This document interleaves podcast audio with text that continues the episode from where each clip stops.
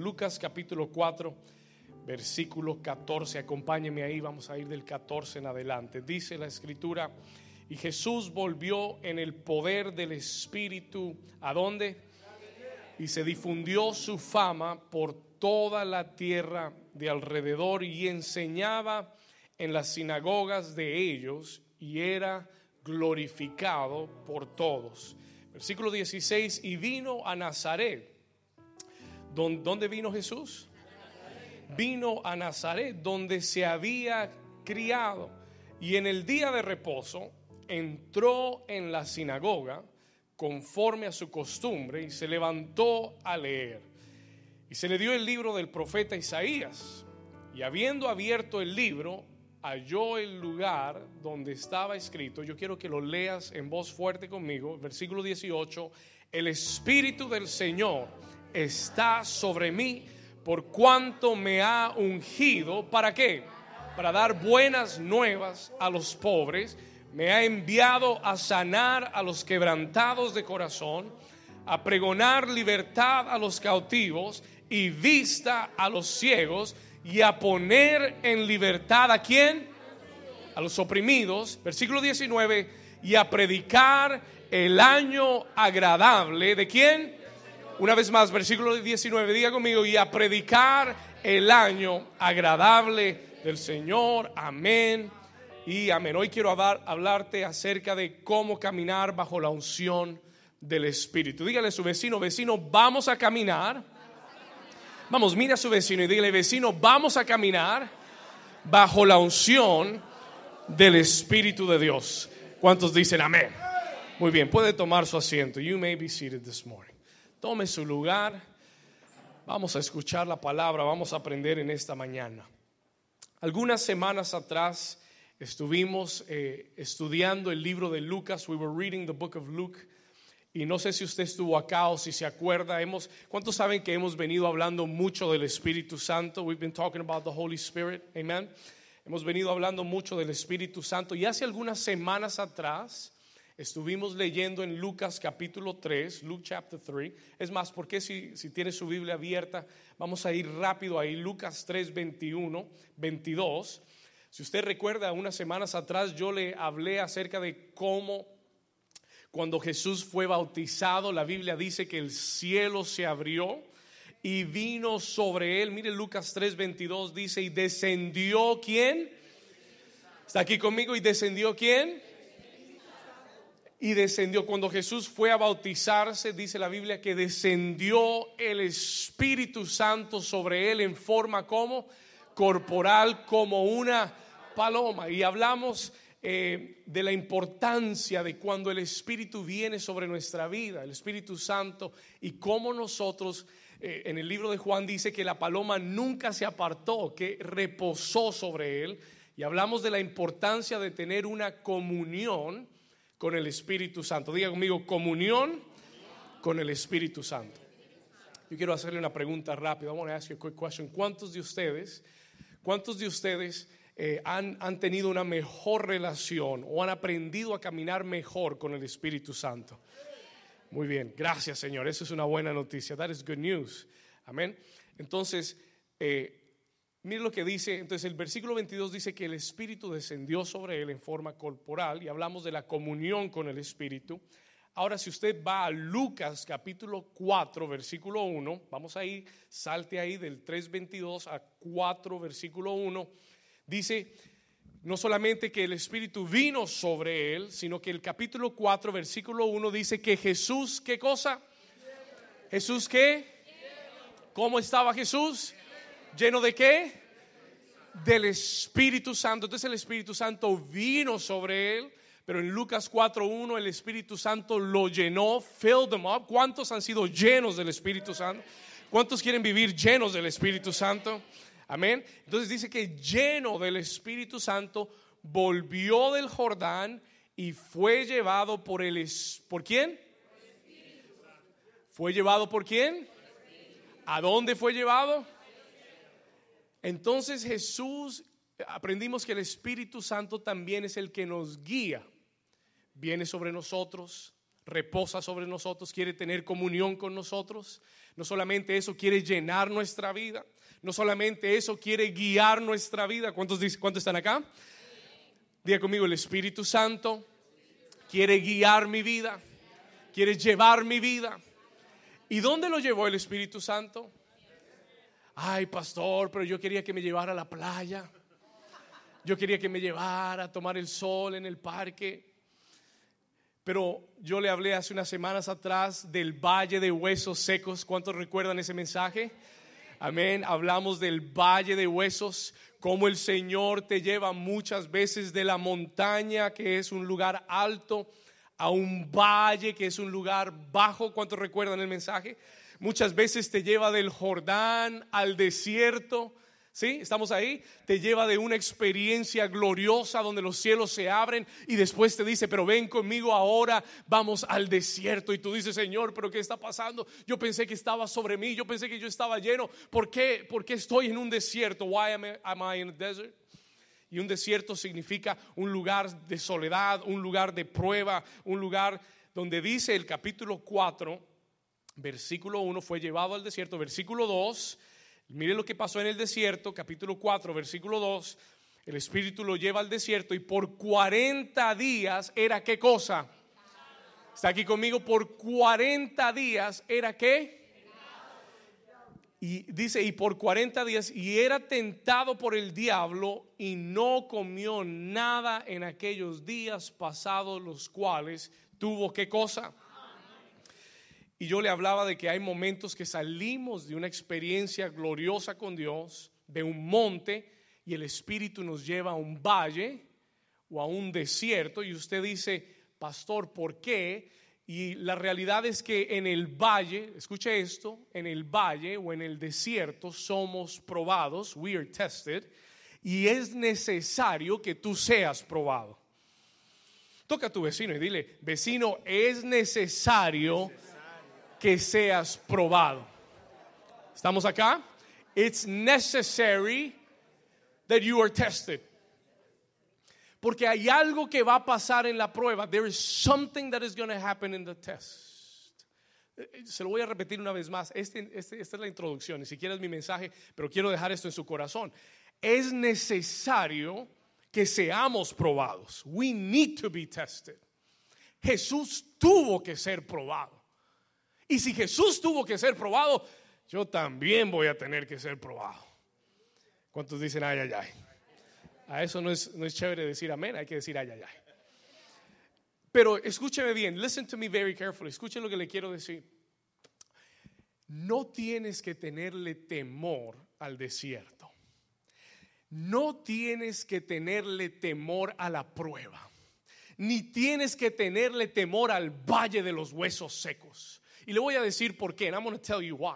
Porque si es el Espíritu Santo el que te está llevando al valle, si es el Espíritu Santo el que te está llevando al desierto, entonces Él estará contigo en el valle y en el desierto y no saldrás hasta que no tengas la victoria y seas aprobado por Dios.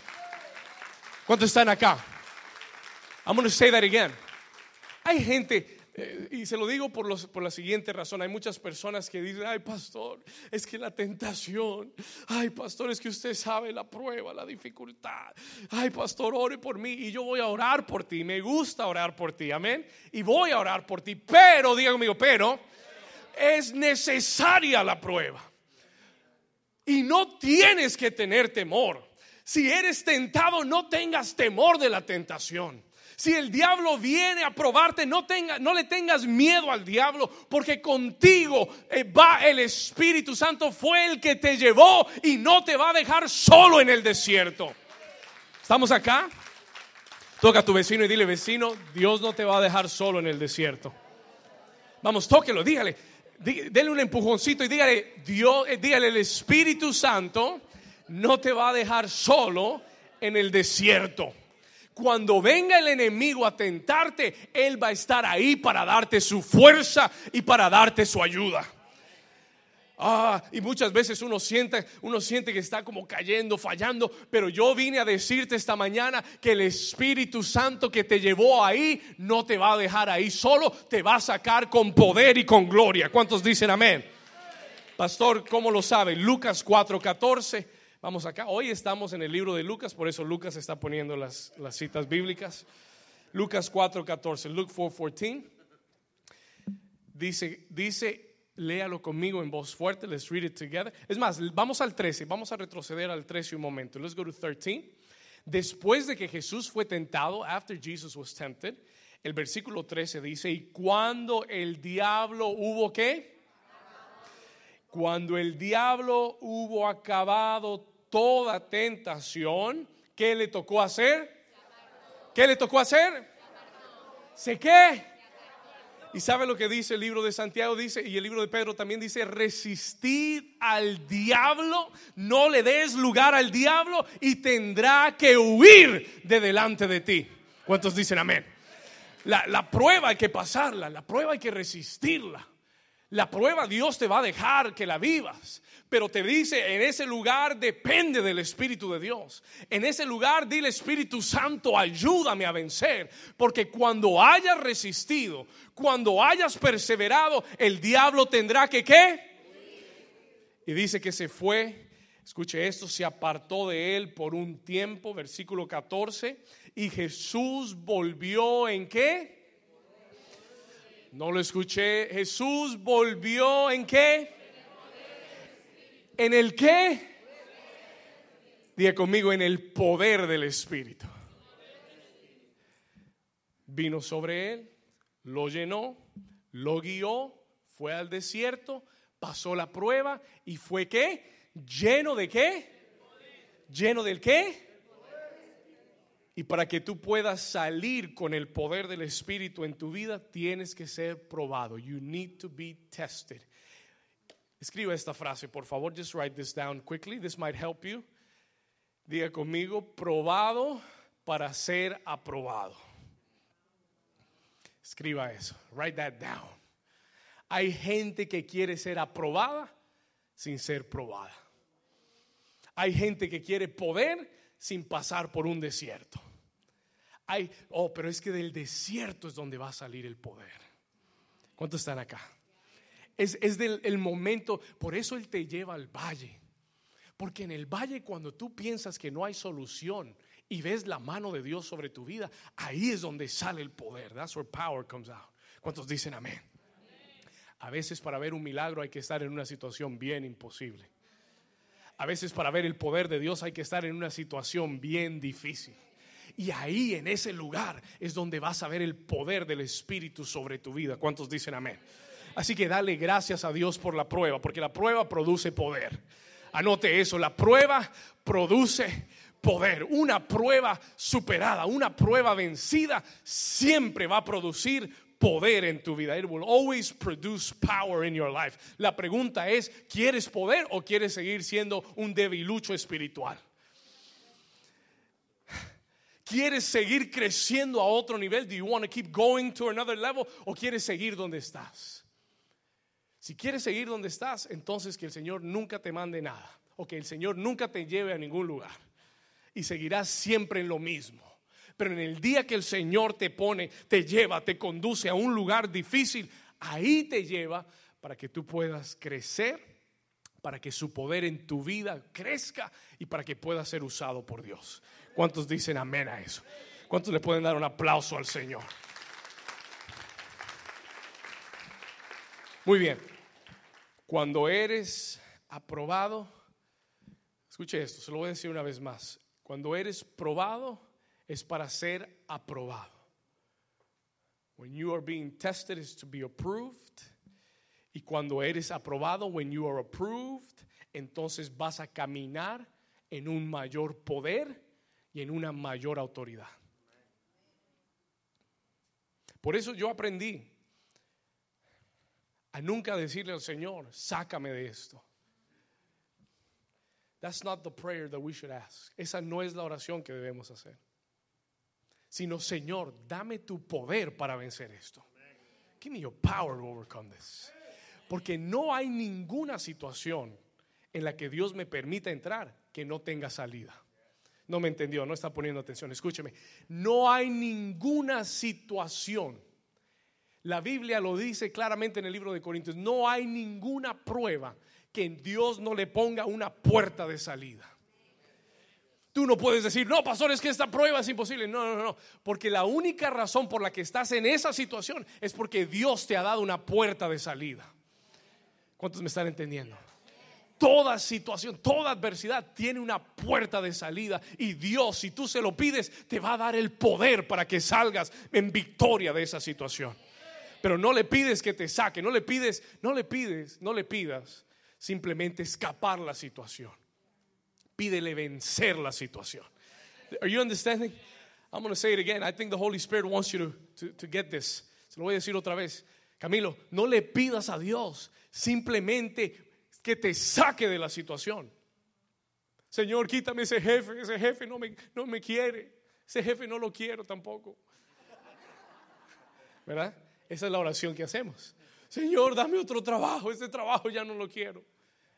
Ya no me gusta. Y, y, vivimos pidiéndole a Dios que nos saque y nos ponga, nos saque y nos quite y nos ponga y nos meta. Y queremos un mundo perfecto. We want a perfect world. Pero yo te estoy diciendo en esta mañana que Dios quiere darte el poder para vencer en donde estás.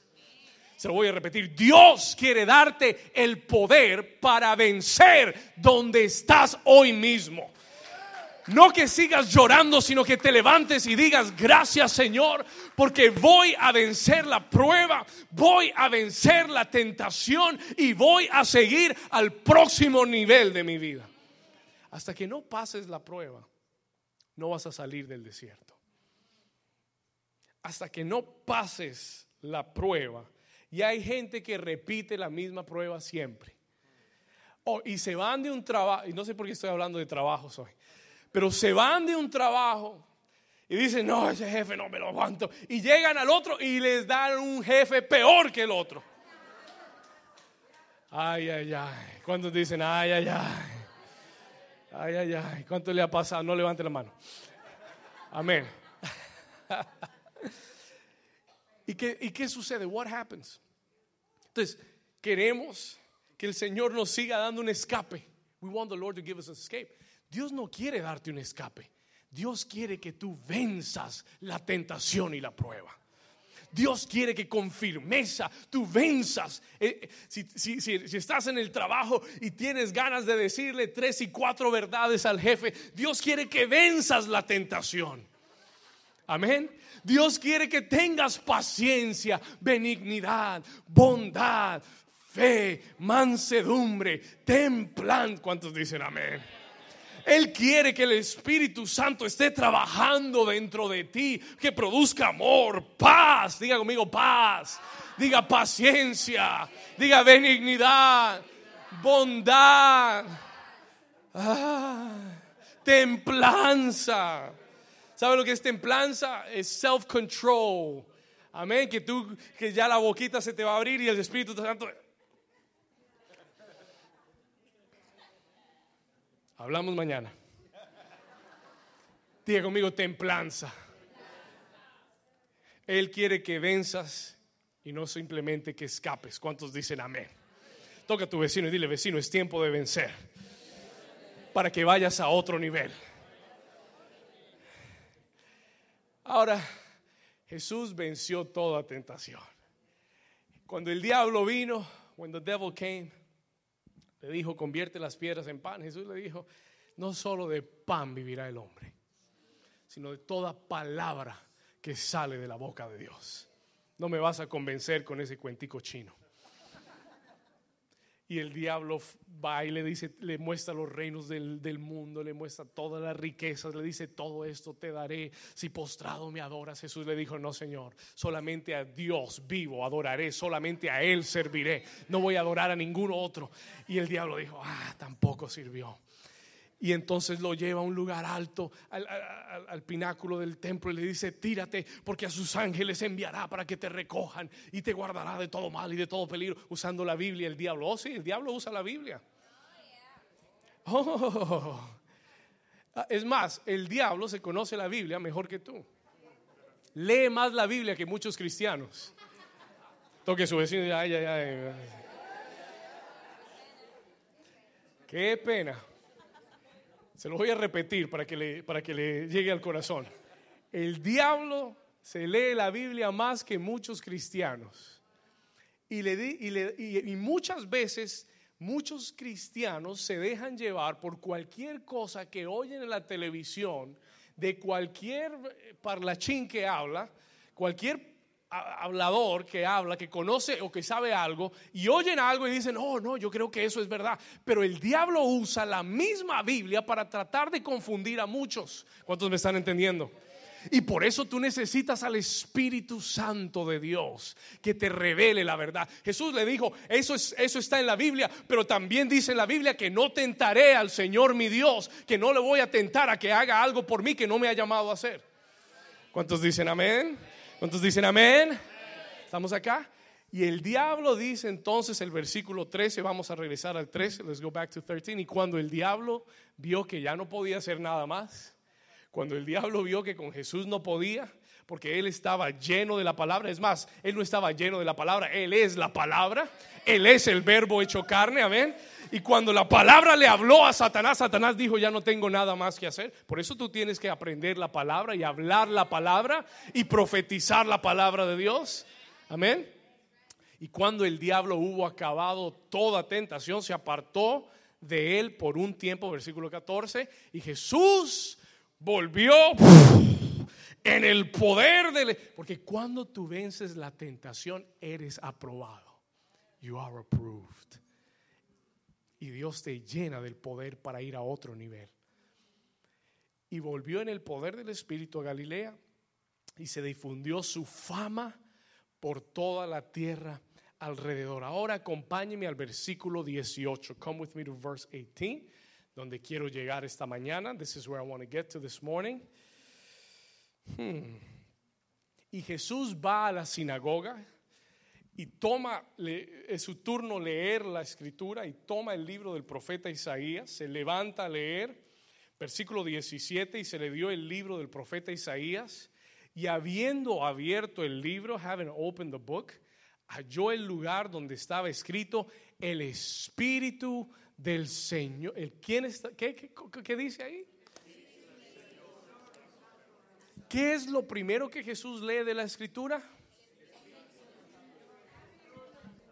Lucas 3.1, Lucas 3.21, el Espíritu vino sobre él. Lucas 4.1, el Espíritu lo llenó, lo guió. Lucas, eh, donde acabamos de leer, 4.14, s- lo llenó del poder. Y en el, y en el 4.18 él dice, el Espíritu del Señor está sobre mí, porque me ha, ¿qué? Por cuanto me ha, dígalo fuerte, y por cuanto me ha ungido, por cuanto me ha ungido. Pregunta, ¿quién es el que nos unge? El Espíritu Santo de Dios. Y él dice, Él me ha ungido. He has anointed me. Pastor, ¿qué significa la palabra unción? What is anointing? Mean, yo desde niño, desde muy pequeño, escuché la palabra unción y siempre unción. Y yo pensaba, I always thought, growing up, creciendo, yo siempre pensé, yo veía esas reuniones de, no sé si ustedes vieron a Benny Hinn y todos estos predicadores, y yo pensaba que la unción era que la gente se cayera. I thought that anointing was when people would fall down, cuando la presencia de Dios era tan fuerte, uno decía, wow, qué unción. We would say, what an anointing. Y crecí con ese concepto, pero el concepto bíblico de la unción es un poquito diferente. It's a little bit different than that. Yo quiero que usted anote esto. ¿Qué es la unción? What is the anointing? ¿Por qué Jesús dijo que el Espíritu lo había ungido? Why did he say that? Escriba esto. La unción, vamos a escribir esto. La unción es el poder sobrenatural del Espíritu Santo sobre la vida de alguien para hacer la obra de Dios. Vamos a tenerlo aquí arriba. Se lo voy a repetir una vez más. What is the anointing? ¿Qué es la unción? ¿Qué es la unción, pastor? ¿Que la gente se caiga? No. No necesariamente, eso no es unción. La unción es el poder sobrenatural del Espíritu Santo, of the Holy Spirit, sobre la vida de una persona, de alguien. ¿Y para qué es ese poder? Para hacer la obra de Dios, to do the work of God. Para que esa persona pueda hacer la qué? La obra de Dios. ¿Sabe? En el Antiguo Testamento, cuando leemos el Antiguo Testamento, encontramos que en la antigüedad se ungían reyes, profetas eran ungidos, reyes eran ungidos. Cuando un rey en Israel iba a gobernar, era ungido, que quería decir que era escogido por Dios, que quería decir que Dios lo iba a respaldar para que él gobernara. Entonces Dios mandaba a los profetas a ungir a los reyes. ¿Y cómo se ungían los reyes? Bueno, le voy a hacer una demostración. Se tomaba un, un Gloria a Dios. David is looking at me like he's going to do it. ¿Cuántos quieren ver una demostración de la ungida? Una persona nomás. Ok, no es suficiente. tomar Entonces, se tomaba un cuerno, se llenaba de aceite, se llenaba de aceite, y venía el profeta y decía, el Señor te ha escogido como rey, el Señor te ha llamado para que seas rey y te está ungiendo, he is you. ¿Cuántos recuerdan que a David vino el profeta Samuel y, habían ocho hijos de Isaí, todos en fila? ¿Y, saben cómo fue ese asunto? Ese asunto era que el cuerno tenía un, pequeño, en la parte de abajo, una pequeña apertura, pero esa apertura está sellada it's sealed. Y eso es lo que retiene el aceite. Siempre está sellada. Sí, está la parte grande del cuerno y después baja la parte angosta que está sellada. Lo que él hacía era simplemente eh, ponerlo encima de los hijos. Y donde fluyera el aceite, ese era el escogido. ¿Cuántos me están entendiendo? Entonces lo que él hacía era... No, no se abrió. Entonces dejaba, dejaba el cuerno encima con el aceite y si el aceite no fluía, no era. Y pasó por todos los ocho, los siete hijos y ninguno fluyó el aceite. Y por eso Samuel preguntó, ¿no hay otro hijo? Porque el Señor me dijo que era uno de tus hijos. Ah, sí, ¿verdad? David que está allá con las ovejitas, llámenlo. ¿Verdad? ¿Cuántos saben que Dios, Dios sabe muy bien quién eres tú? Aunque no te llamen a la fiesta, Dios sabe quién eres tú. Amén. ¿Cuántos dicen amén? Amén. Y Dios te tiene en sus planes. ¿Cuántos dicen amén? Toca al vecino y dile, Dios te tiene en sus planes. Amén. Y cuando llegó David, when David came, y Samuel toma el cuerno del aceite y lo pone, todo el aceite le cayó encima a David. Y eso era lo que significaba ungir. Eso de Samuel le dijo, Dios te ha ungido. Aunque era un niño de 16, 13, 14, 15 años, el Señor te dice, te está ungiendo para que seas el próximo rey de Israel. Diga conmigo la unción de Dios. Ahora, escúcheme bien. Cuando el Espíritu Santo viene sobre nosotros, when the Holy Spirit comes upon our lives, Él viene para ungirnos. Se lo voy a repetir cuando el Espíritu, sí, en la antigüedad se ungían reyes, profetas y personas que tenían que hacer algo para Dios, pero eran personas especiales o específicas. Pero hoy en día la Biblia nos enseña que cuando el Espíritu Santo de Dios está sobre tu vida, tú eres entonces ungido para hacer la obra de Dios. ¿Cuántos dicen amén? Vamos, yo quiero que usted haga una declaración conmigo. Levante su mano derecha y diga, gracias Señor, porque el Espíritu de Dios está sobre mi vida y el Señor me ha ungido para hacer su obra. Diga, el Señor me ha ungido para hacer su obra y yo soy, diga conmigo, yo soy un ungido de Dios. Si usted lo cree, denle un aplauso fuerte a Jesús. Vamos, si usted lo cree, denle un aplauso fuerte a Jesús. Tú tienes la unción de Dios. You have the anointing of God. Tú eres un ungido. Tú has sido llamado por Dios para hacer una obra específica. Tú tienes la unción de Dios. You have the anointing of God. Usted sabe que a Jesús, uno de los títulos de Jesús es Cristo. ¿Cuántos han oído? Que se le llama Jesucristo, Jesus Christ. Cristo, diga amigo, Cristo. Y muchas personas pensaban que Cristo era el apellido de Jesús. Pero diga conmigo, el apellido de, el apellido de Jesús no era Cristo. Cristo no es un nombre. Cristo es un título. It is a title. La palabra Cristo es un título y es, y es una palabra griega. It is a Greek word. La palabra Cristo en griego es la palabra Christos. Diga conmigo, Christos. Y significa literalmente el ungido. Eso es lo que Cristo significa. Ay, pastor, yo pensé que era el apellido de Jesús. No, no, no, no.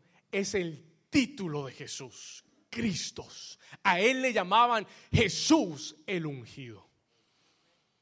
Mm, porque él no era cualquier maestro. Él no era cualquier rabí. Él no era cualquier predicador. Él tenía la qué? La unción del Espíritu Santo. Y tú sabes que muchos años después a los discípulos de Jesús en un lugar llamado Antioquía se les comenzó a llamar a ellos. La gente decía, ¿cómo llamamos a estos seguidores de Jesús, discípulos de Jesús? Y alguien dijo, no, llamémoslos cristianos. ¿Y sabe por qué los llamaron cristianos? You know why they called them Christians? Porque eran pequeños ungidos de Dios. ¿Cuántos dicen amén? Tú eres un ungido de Dios. Si tú eres un cristiano, por definición, tú eres un ungido de Dios. You are anointed by God. No soy cualquier persona que, vivo en, en, Miami, que trabajo en tal lugar, que voy a tal iglesia. No, tú eres mucho más que eso. Tú has sido ungido por Dios para hacer la obra de Dios. Solo tres dijeron amén. El resto, gloria a Dios. Voy a orar por ustedes. Para que reciban al Señor. Amén. ¿Cuántos son ungidos? Jesús dijo, el Espíritu del Señor está sobre mí por cuanto me ha, ¿qué? ¿Me ha qué? Pregunta, ¿para qué me ha ungido el Señor? Why has the Lord anointed me? Vamos a leer esto. Dijo Jesús, número uno, para dar qué? Buenas nuevas. Vamos a ir a Lucas 4, 18. Vamos acá. Lucas 4, 18. El Espíritu del Señor está sobre mí por cuanto me ha ungido. Número uno, ¿para qué? Número uno, ¿para qué? Para dar buenas nuevas a los pobres. La unción de Dios viene sobre tu vida para que tú puedas hablar las buenas noticias de Dios a los pobres. Ahora, pobres no significa que no tienen dinero, pobres significa los que no tienen riqueza espiritual, los que tienen necesidad espiritual.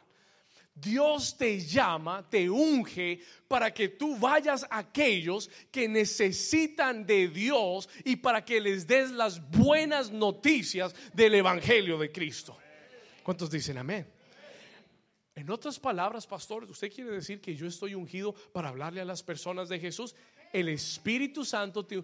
Pastor, pero yo no he, yo no he ido a ninguna escuela bíblica.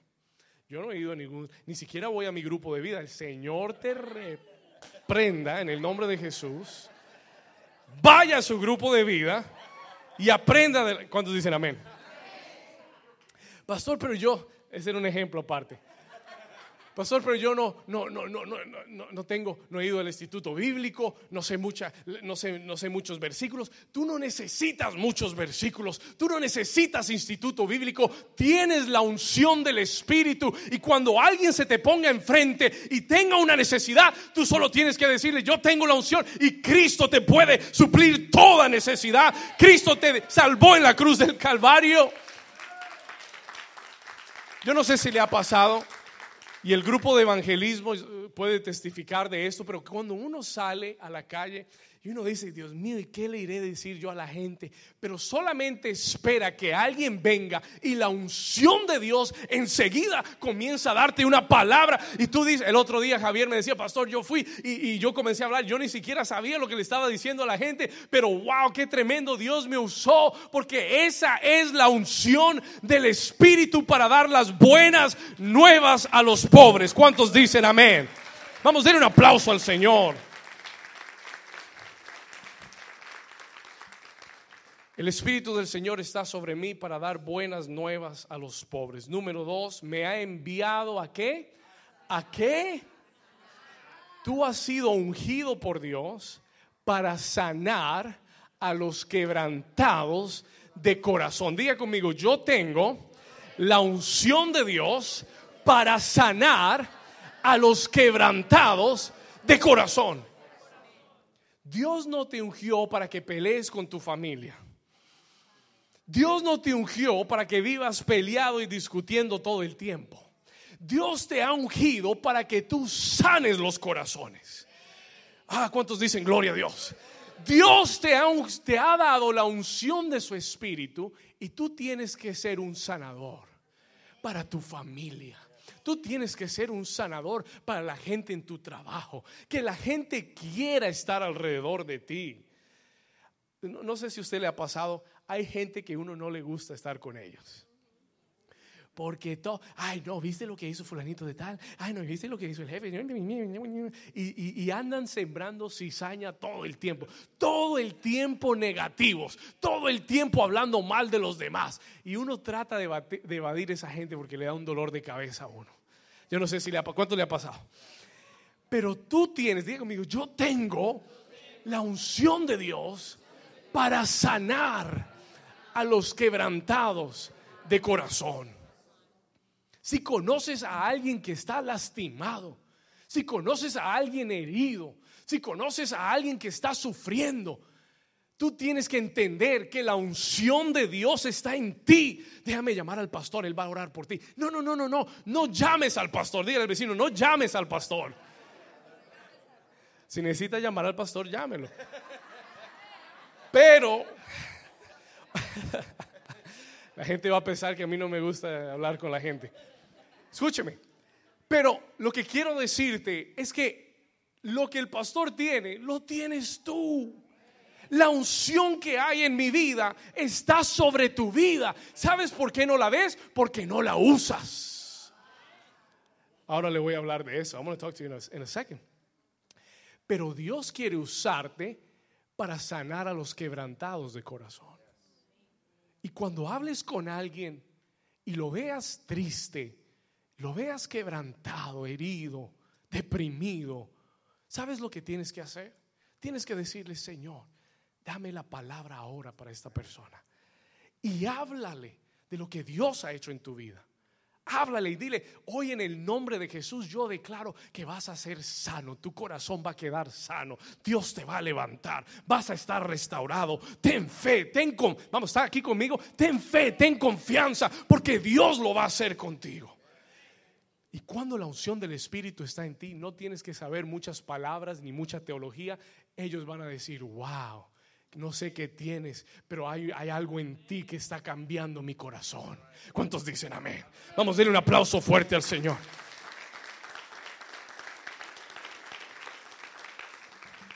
Me ha enviado a pregonar libertad. ¿A quién? No está aquí conmigo. ¿Me ha enviado a qué? A pregonar libertad. ¿A quién? A los cautivos. Yo no sé si usted conoce a gente que esté cautiva. Yo no sé si usted conoce gente que estén cautivos en adicciones. No sé si usted conozca gente que estén cautivos espiritualmente en su vida. Pero tú tienes la unción para ir donde ellos están y abrir toda prisión espiritual y decirles, ven y sé libre en el nombre de Jesús. Siguiente pregonar libertad a los cautivos, dar vista a los ciegos, tanto físicos como espirituales. Dios te da la unción para que los ciegos vean. Dios te da la unción para que ores por los ciegos. ¿Y cuántos saben que hay dos clases de ciegos? Hay un ciego físico que no ve y hay ciegos naturales que no quieren ver. ¿Cuántos están acá? Por ahí dicen que no hay peor ciego que el que no quiere ver. ¿Estamos acá? Puede tener 20-20, pero si no quiere ver la realidad, está peor que un ciego. ¿Estamos acá? Y el Señor te ha dado unción para abrir los ojos de los ciegos. ¿Cuántos dicen amén? Y poner en libertad a quienes?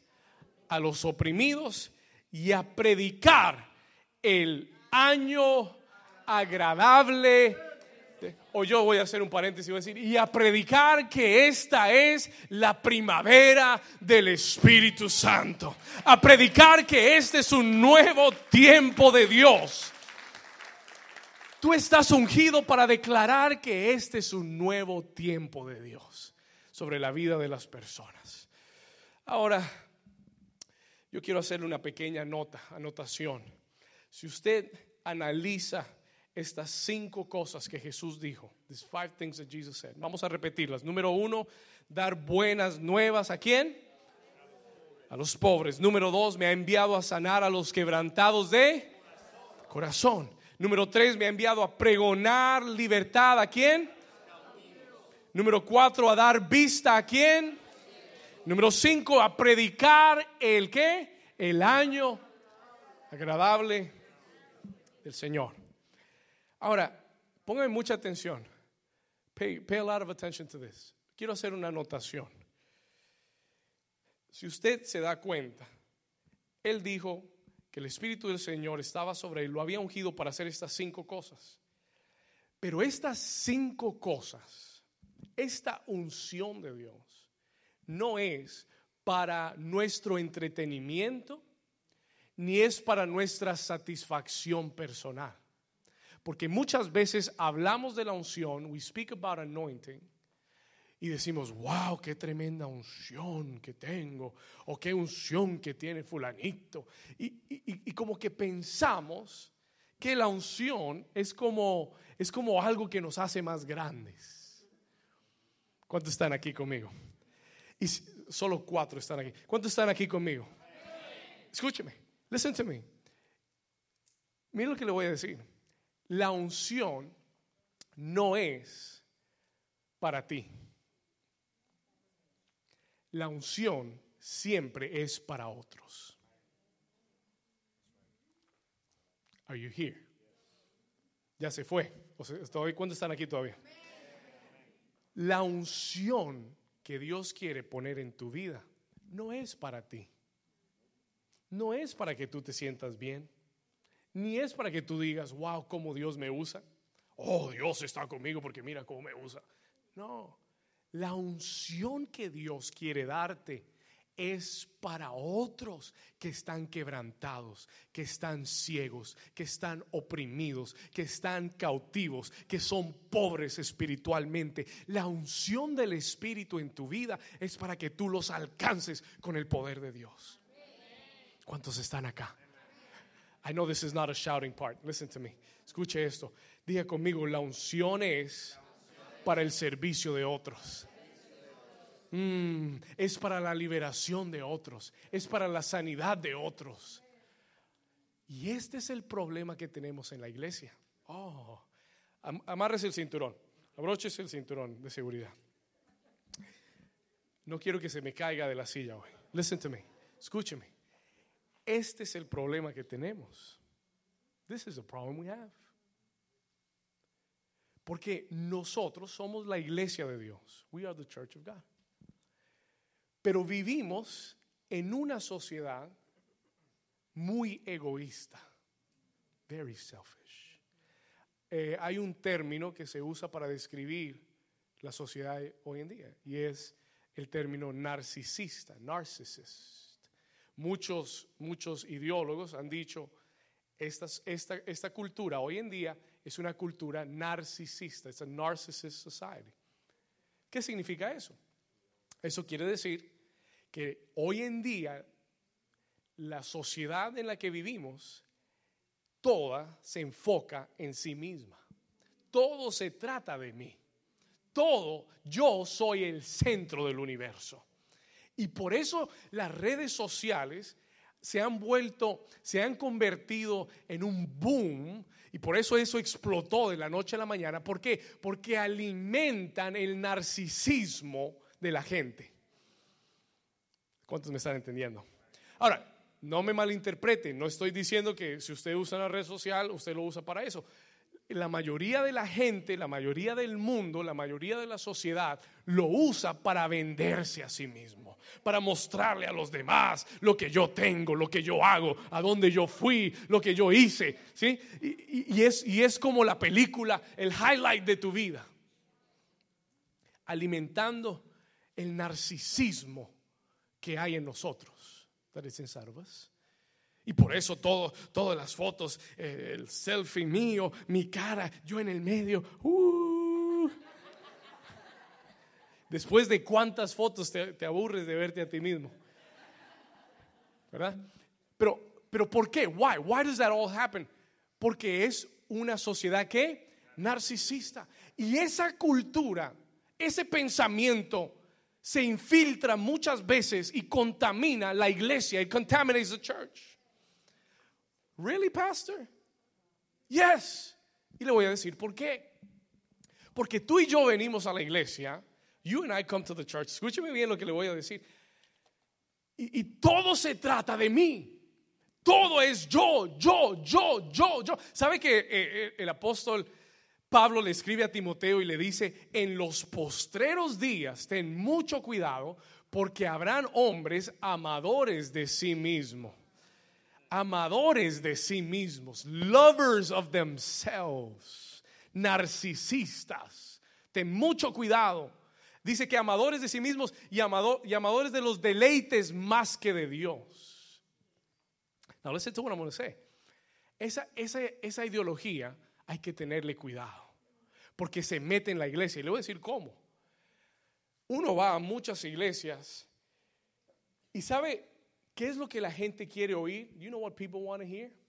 Todo el mundo quiere oír. Everybody wants to Pastor, deme cinco pasos cómo prosperar. Deme tres pasos hacia el éxito. Cinco pasos hacia mi, bendición. siete pasos hacia, hacia mi, mi superación personal. Y queremos oír lo que Dios puede hacer por nosotros. Queremos que Dios nos diga qué puede hacer por mí, cómo me va a liberar, cómo me va a sanar, cómo me va esto, cómo me va lo otro. Pero es tiempo que la iglesia despierte. ¿Cuántos están aquí conmigo? Toca a tu vecino y dile, vecino, es hora de despertar. Es hora que la iglesia despierte y dejemos de decirle, Señor, ¿qué puedes hacer por mí? Oh, nuestra vida de oración. Señor, dame el pan de cada día. Señor, dame, protege mi familia. Señor, cuídame a mí, cuídame a mí otra vez. Señor, que regrese y que pueda dormir yo bien y que yo esté bien todo el tiempo y que mis hijos nunca sufran. Señor, te pido. ¿Cuántos están aquí conmigo? Y no hay nada malo por, con pedir por ti pero no cuando tú eres el centro de toda oración. ¿Cuántos me están entendiendo? Y es hora de que dejemos de pedirle a Dios tanto o que dejemos de buscar a Dios para ver lo que Él puede hacer por nosotros y comencemos a buscar a Dios y decirle, Señor, ¿qué puedo yo hacer por ti? ¿Qué puedo yo hacer por ti? ¿Qué puedo yo hacer por ti? Es hora que, que cambiemos los mensajes y comencemos a hablar de servicio, de entrega, de compromiso, de rendirnos a cuantos están conmigo. Está bien si no quiere venir al domingo de resurrección, yo lo entiendo, I understand. Pero le estoy hablando lo que el Señor me dijo. I'm telling you what God spoke to me. Si esta iglesia va a llenar este salón, si esta iglesia va a tocar esta ciudad, tenemos que cambiar la mentalidad. We've got to change our mindset. No podemos ser una iglesia que siempre está pendiente. Ay, es que hoy no me siento bien, pastor. Hoy no quiero orar. ¿Cuántas veces yo le, le voy a decir algo? ¿Sabe cuántas veces yo no he querido venir a predicar? Y le voy a decir algo, los días que menos he querido venir a predicar son los días que el Espíritu de Dios más me ha usado para tocar a la iglesia. You know why? ¿Sabe por qué? Porque cuando tú te comprometes y cuando tú te rindes y cuando tú te entregas, Él dice, ah, lo estás haciendo por mí, aunque tú no quieras, lo estás haciendo por mí. Entonces yo voy a derramar mi unción sobre tu vida y voy a tocar a muchos para que sean sanos, liberados, cambiados, transformados. Pero tenemos mucha gente en la iglesia que dice, no, hoy no me siento bien, entonces hoy no. Oh, no, no, oye, pastor, no, yo, ¿cómo voy a hacer eso? No, no, no. Mejor predíqueme del milagro. ¿Qué, qué, va a hacer Dios en mi vida? El milagro en mi vida. Y yo no quiero mal acostumbrarte. Sí, Dios nos motiva. Sí, Dios nos impulsa, Dios nos levanta, pero después Dios viene y nos dice, yo también quiero que tú hagas algo por mí. Yo también quiero que tú tomes la unción que yo he derramado y la uses, porque esa unción no es para ti, esa unción es para un mundo que está ciego, herido, lastimado, oprimido, para un mundo que necesita oír la palabra de Dios. Y si tú y yo nos callamos, no podemos decirle, Señor, salva al mundo. Él ya hizo lo que tenía que hacer. Él ya dio su vida por la humanidad. Ahora te toca a ti y a mí ser la iglesia que se levante y que diga, yo puede que yo no esté bien, pero sabes que voy a ir y voy a predicar y voy a hablar y, y, cada oportunidad que tenga voy a contarle a alguien lo que Jesús ha hecho en mi vida. No me voy a callar porque hay una unción que va a salvar al mundo que está en nosotros. Dale un aplauso fuerte a Jesús.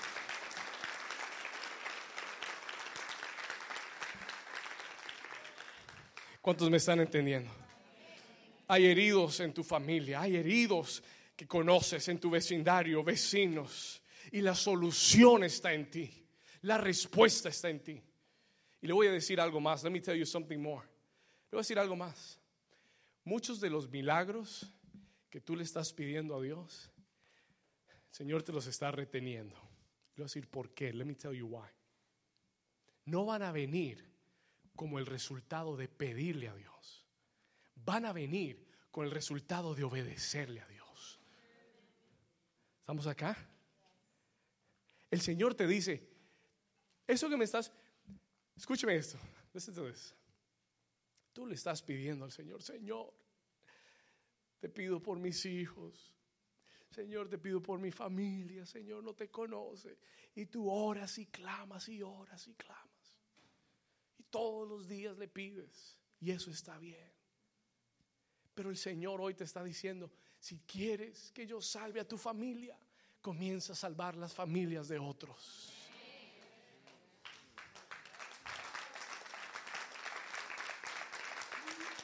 Si tú me sirves, if you serve me, yo voy a hacer el milagro en ti. Pero muchos estamos esperando que Dios haga el milagro para hacer algo por Dios. Y te estoy diciendo en esta mañana, ayer el Espíritu Santo me habló y me dijo, dile a la iglesia que muchos milagros están siendo detenidos. ¿Hasta qué? Hasta que tú no te levantes y hagas lo que Dios te está mandando a hacer. Hasta que tú no te pares y seas el milagro para otro. Es tiempo de que tú se, deja de pedir milagros y sé el milagro para la vida de alguien. ¿Cuántos me están entendiendo? Are you understanding? ¿Cuántos están recibiendo de Dios? Escúchame. Se lo voy a repetir. Let me just say it one more time. Es hora de que dejemos de pedirle a Dios que haga tanto el milagro en nosotros y que comencemos a hacer el milagro para otra persona. Toca a tu vecino y dile, sé el milagro para alguien.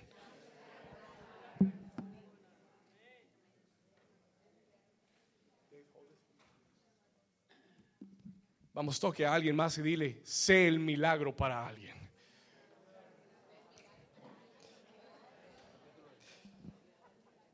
Be the miracle for somebody else. Jesús ya no está en la tierra, pero para eso dejó su iglesia. Escuche esto. Necesitamos, si vamos a traer solución a este mundo, ¿Cuántos saben? Hace una pregunta. ¿Cuántos saben que la situación del mundo está difícil?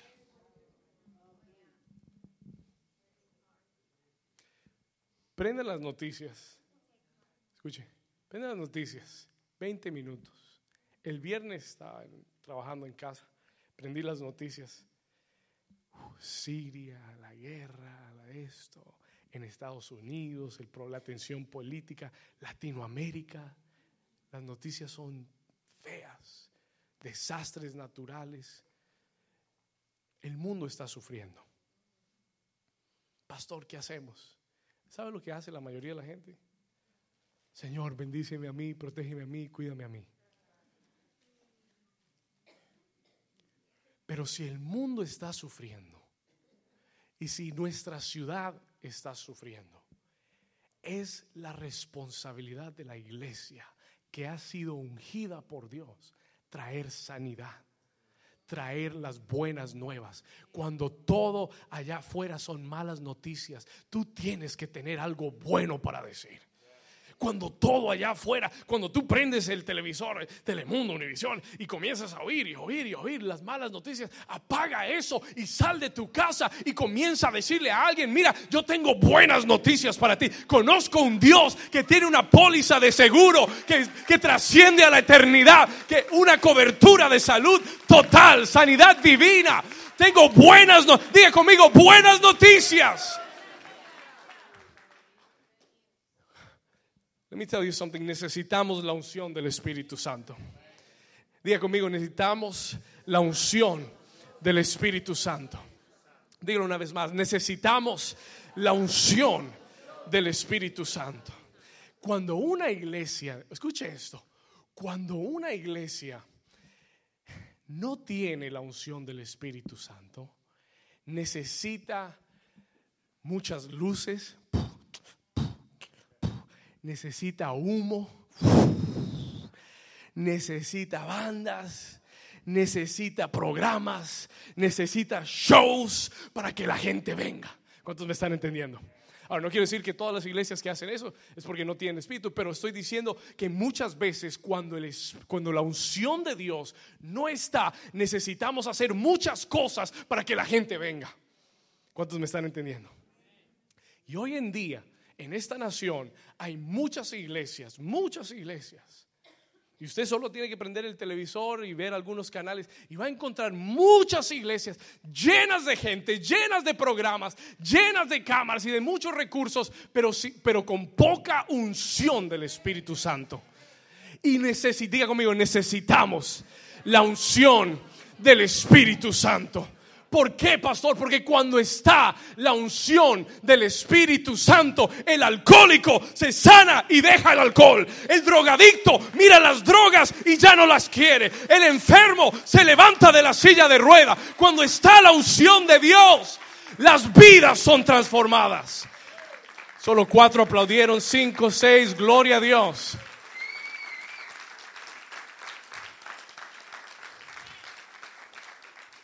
Diga, necesitamos la unción del Espíritu. Y yo le doy gracias a Dios porque aquí hay personas que han dejado el alcohol.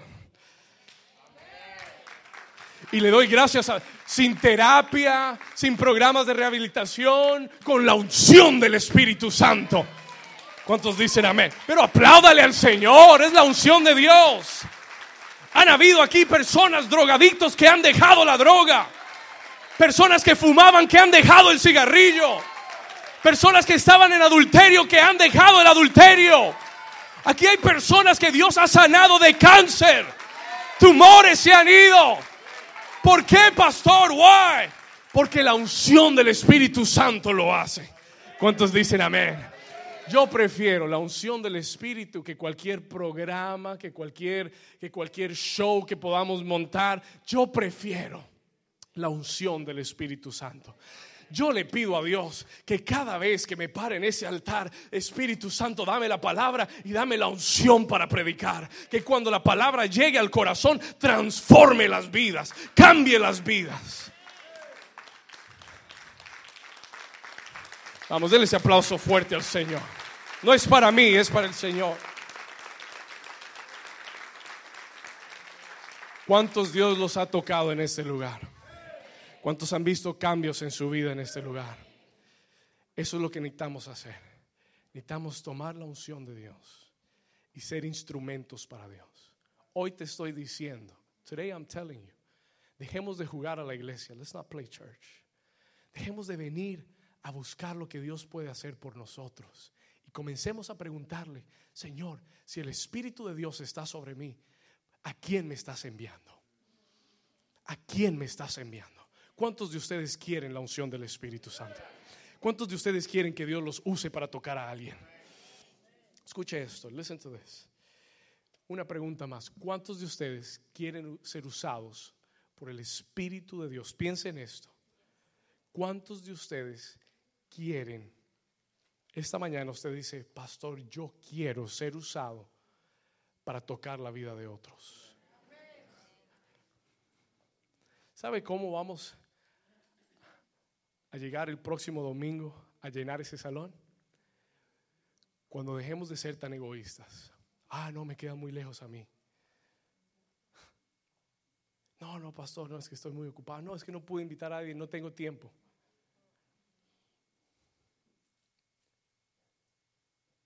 Cuando la iglesia deje de ser egoísta, centrada en sus problemas, y comience a pensar en el mundo que Dios nos... Mire, usted y yo estamos vivos en el 2017, no por casualidad. Dios nos tiene para una hora como esta. Hay una iglesia. Yo creo con todo mi corazón, y se lo voy a decir así, las, las cosas allá afuera van a empeorar. Las cosas afuera van a empeorar. Pero eso no me preocupa a mí. I'm not worried about that. La Biblia dice que cuando llegue el fin, Escuche esto, el Evangelio del reino será predicado a toda la tierra y la gloria de Dios llenará la tierra como las aguas cubren el mar. Así que cuando el Señor venga, vamos a estar en medio del más grande avivamiento que jamás haya visto la tierra. Las almas van a estar llegando a la iglesia. Cuando, cuando el final llegue, las, las personas van a estar buscando a Dios como nunca antes. Pero tú y yo tenemos que levantarnos y ser esa iglesia. Toca a tu vecino y dile, vamos a ser esa iglesia. ¿Cuántos quieren ser esa iglesia? Diga, yo soy esa iglesia. Diga, yo soy esa iglesia. Quiero terminar en Juan capítulo 4. Acompáñenme ahí rápido y voy a tratar de terminar. A try to finish. ¿Cuántos han recibido algo hoy? This is the word of the Lord for us today. Vamos a Juan capítulo 4, John chapter 4, rápido de Lucas 4 a Juan 4. Juan capítulo 4, vamos rápido. I want to share a story with you. Quiero compartirte una historia porque nuestro mayor ejemplo, our greatest example is Jesus, es Jesús. Y yo quiero que usted entienda que Jesús nunca perdía una oportunidad. He never missed an opportunity. Él siempre andaba consciente, escúcheme esto, escúcheme esto, él siempre andaba consciente, caminaba consciente de su propósito. ¿Por qué estaba en la tierra? Why he was on earth.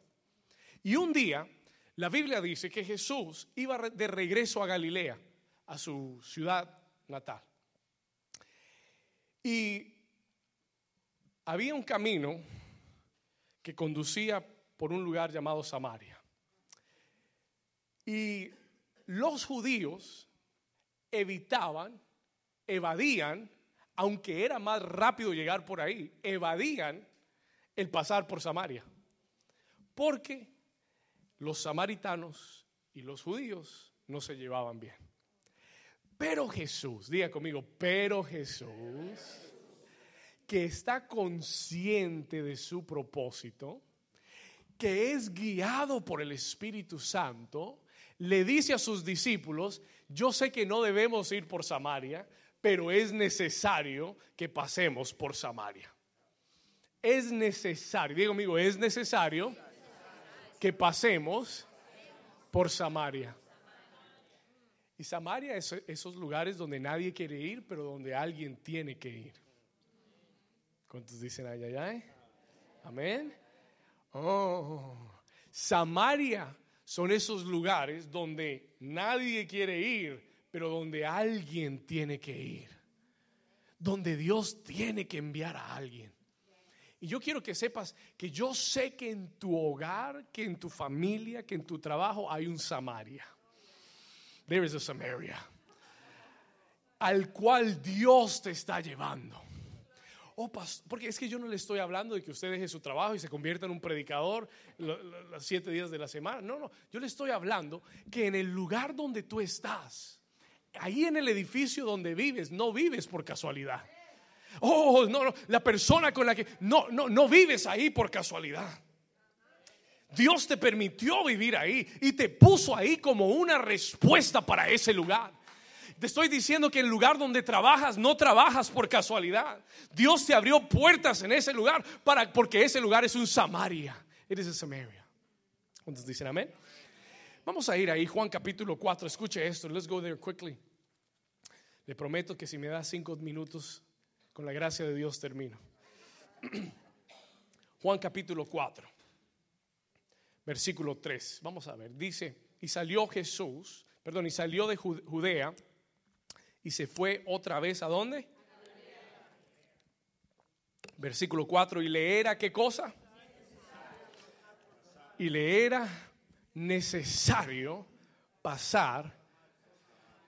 Y yo solamente te voy a profetizar esta semana. I'm going to prophesy this week que esta semana Dios te va a llevar por un Samaria. Un lugar donde tú por lo general no vas y, vas a ir esta semana. Vas a conocer a alguien que por lo general no hablas con la persona, pero Dios te la va a poner en tu camino. ¿Cuántos dicen amén? Escuche esto, y le era necesario pasar por Samaria. Versículo 5. Vino pues a una ciudad de Samaria llamada Sicar, junto a la heredad de Jacob, versículo 5, y junto a la heredad que Jacob dio a su hijo José. Y estaba allí el qué? El pozo de Jacob. Entonces, dice, y entonces Jesús, ¿cómo estaba Jesús? ¿Cómo estaba Jesús? Estaba cansado del camino. Había caminado mucho. ¿Cuántos, cuántos han, han llegado hace un día a la casa? del trabajo, cansado del camino. Y dice que estaba cansado del camino. Escuche esto, versículo 7. 6, perdón, y estaba allí el pozo. Entonces Jesús, cansado del camino, se sentó. Ay, pastor, Jesús se cansaba. Sí, Jesús se cansaba. Amén. Se sentó, versículo 6, junto al pozo y era como la hora. ¿Qué hora era? Si usted quiere saber qué hora era, la hora sexta se dice, se cree que eran las 12, el mediodía mediodía. Escuche esto, la hora más caliente del día. Versículo 7. Y vino una mujer de Samaria, ¿a qué fue? Y Jesús, que estaba cansado, naturalmente, le dice, mujer, dame de beber, dame de esa agua. Versículo 8 pues sus discípulos habían ido a la ciudad a buscar un pollo tropical para comprar algo de comer. Gloria a Dios. No sé si tenían pollo tropical en Jerusalén, digo en Sicar, pero ellos habían ido a comprar algo de comer porque Jesús tenía y estaba. Si hay una mala combinación, es tener hambre y estar cansado. Ay, Dios mío, que nadie me hable en ese día que nadie me llame ni me texte. Porque el día que uno está con hambre y cansado no quiere hablar con nadie. Pero escúcheme bien por qué le digo eso. Listen to why I'm saying that. Porque aunque Jesús tenía hambre, sed y estaba cansado, él era muy consciente de que él tenía una asignación divina. Y en vez de preocuparse y decir, no voy a hablar con nadie porque estoy cansado, y no voy a hablar con nadie porque tengo hambre, ve a una mujer que se acerca y decide tener una conversación con ella. Y le dice, mujer, dame de beber. Vamos a ir al versículo 9. Y la mujer samaritana le dijo, ¿cómo tú? Esta pregunta era un problema. This question was a problem. Ella le dice, ¿cómo tú, siendo judío, me pides a mí de beber que soy mujer y samaritana. Dos problemas. Número uno, soy una samaritana. Los judíos y los samaritanos no se hablan. Número dos, tú eres un rabí y yo soy una mujer. Los rabís nunca le hablan a una mujer en un lugar público. Le dice, ¿cómo es posible que tú me hables y me pidas de beber? Vamos al versículo 10. Y Jesús le responde y le dice, ah, si conocieres el don de Dios y quién es el que te dice, dame de beber, tú le pedirías y él te daría agua viva. Jesús la provocó. Jesus provoked her. Y tú tienes, y Dios te va a poner personas en tu camino. Escuche esto. God is going to put people in your, in your way. No para que tú le digas, ay, sí, que bueno, no, yo voy a una iglesia y no, no, eso es bonito. Si quieres, ven conmigo. No, no, no, no. Dios te va a poner personas para que tú las provoques. Dígale, provócalo. Diga, provócalo. What does that mean? ¿Qué quiere decir, pastor? ¿Que lo voy, lo voy a empujar para provocarlo? No, que los vas a provocar a conocer más de Dios. Tú le vas a decir, mira, yo tengo un agua que es viva, que si la tomas, nunca más volverás a tener sed jamás. Listen to this. Jesús le dice, yo tengo un agua que es viva, un agua viva.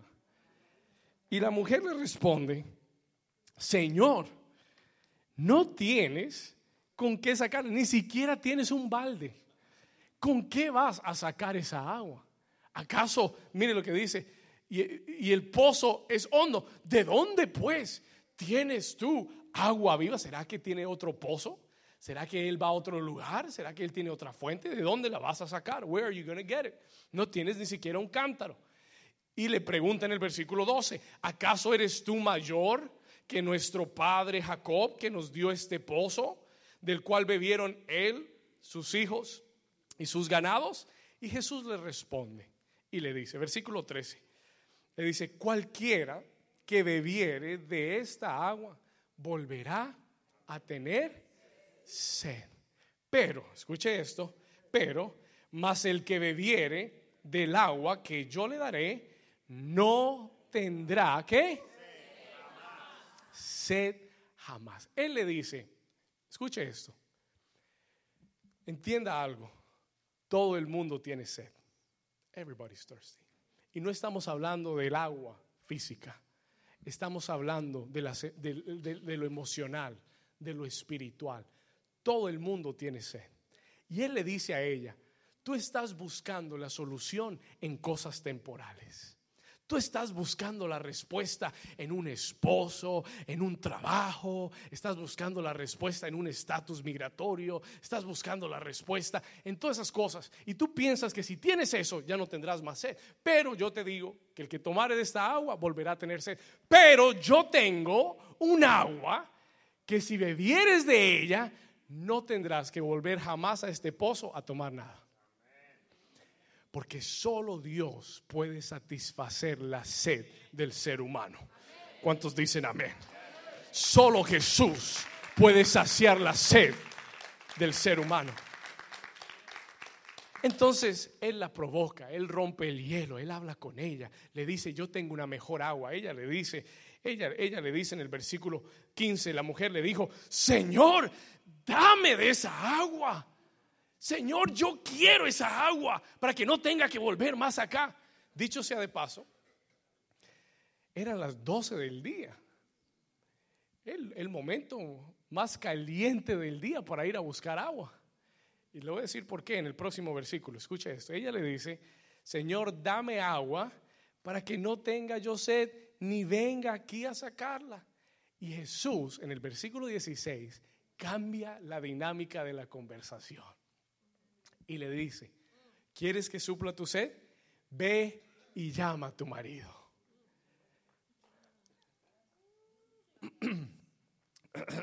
La mujer como que se secó un poquito la garganta.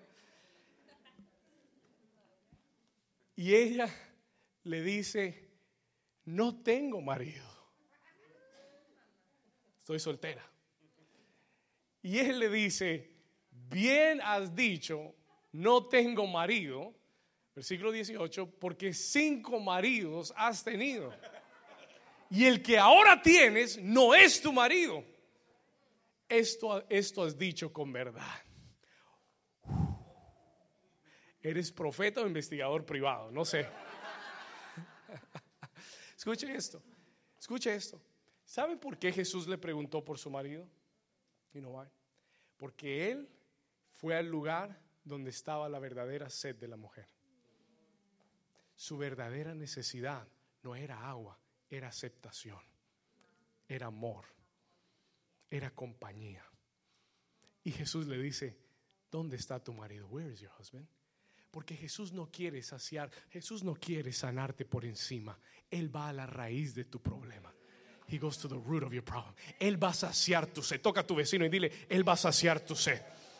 Dile, Él sabe cuál es tu sed. Y Él le dice, y Él le dice, bien has dicho. Y esta es la razón por la que ella fue a las 12 del día. Porque a las 12 del día nadie iba a sacar agua. Ella no quería que nadie la viera. Ella era una mujer que manejaba un perfil que la gente conocía quién era. Todo el mundo iba en la mañana o en la tarde a sacar agua, pero no al mediodía. Ella fue al mediodía para que nadie la encontrara, pero ahí estaba el creador del universo, esperando traer una respuesta a tu vida y a tu corazón. Y le dice, bien has dicho, no tengo marido, porque el que ahora tienes no es tu marido y esto has dicho con verdad. Versículo 19. Y la mujer le dijo, Señor, me parece que eres profeta. O investigador privado. Esa es mi versión. O investigador privado. Y ella comienza a hablarle, escuche esto, ella comienza a hablarle de religión, de si debemos adorar aquí, si debemos adorar allá, si seguimos esto, pero diga conmigo, Dios no quiere religión, Él quiere una relación. Diga, Él quiere una relación. Él quiere una relación contigo. Él no le importa si, hay, si horas parado, sentado, arrodillado, colgado del techo. Él quiere que tú tengas una relación. No es cómo lo haces, no es dónde lo haces, es que lo hagas con el corazón. ¿Cuántos dicen amén? ¿Cuántos dicen amén? Dan un aplauso fuerte a Jesús. Estoy llegando al final. Acompáñeme al versículo 27. Vamos a ir ahí, 4.27. Vamos al 25.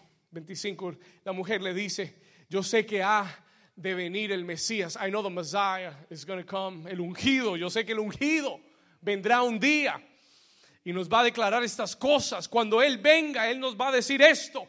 Y en el versículo 26 Jesús le dice, baby, that's me. That's me right here. Yo soy el Mesías, el que habla contigo. ¿Sabe que Jesús no le dijo eso a muchas personas? Pero a esta mujer le dijo, yo soy. Yo vine aquí para saciar tu sed. Siguiente versículo. Y en esto vinieron, vamos al 26, let's go to 26, retrocede uno. Ella él le dijo, yo soy el que habla contigo, versículo 27, y en eso vinieron sus discípulos y se maravillaron de que hablaba con una mujer sin embargo, ninguno le dijo, ¿qué preguntas o qué hablas con ella? Versículo 28, y entonces la mujer que hizo. Estoy llegando al final. La mujer que hizo dejó su cántaro y fue a dónde? ¿A qué?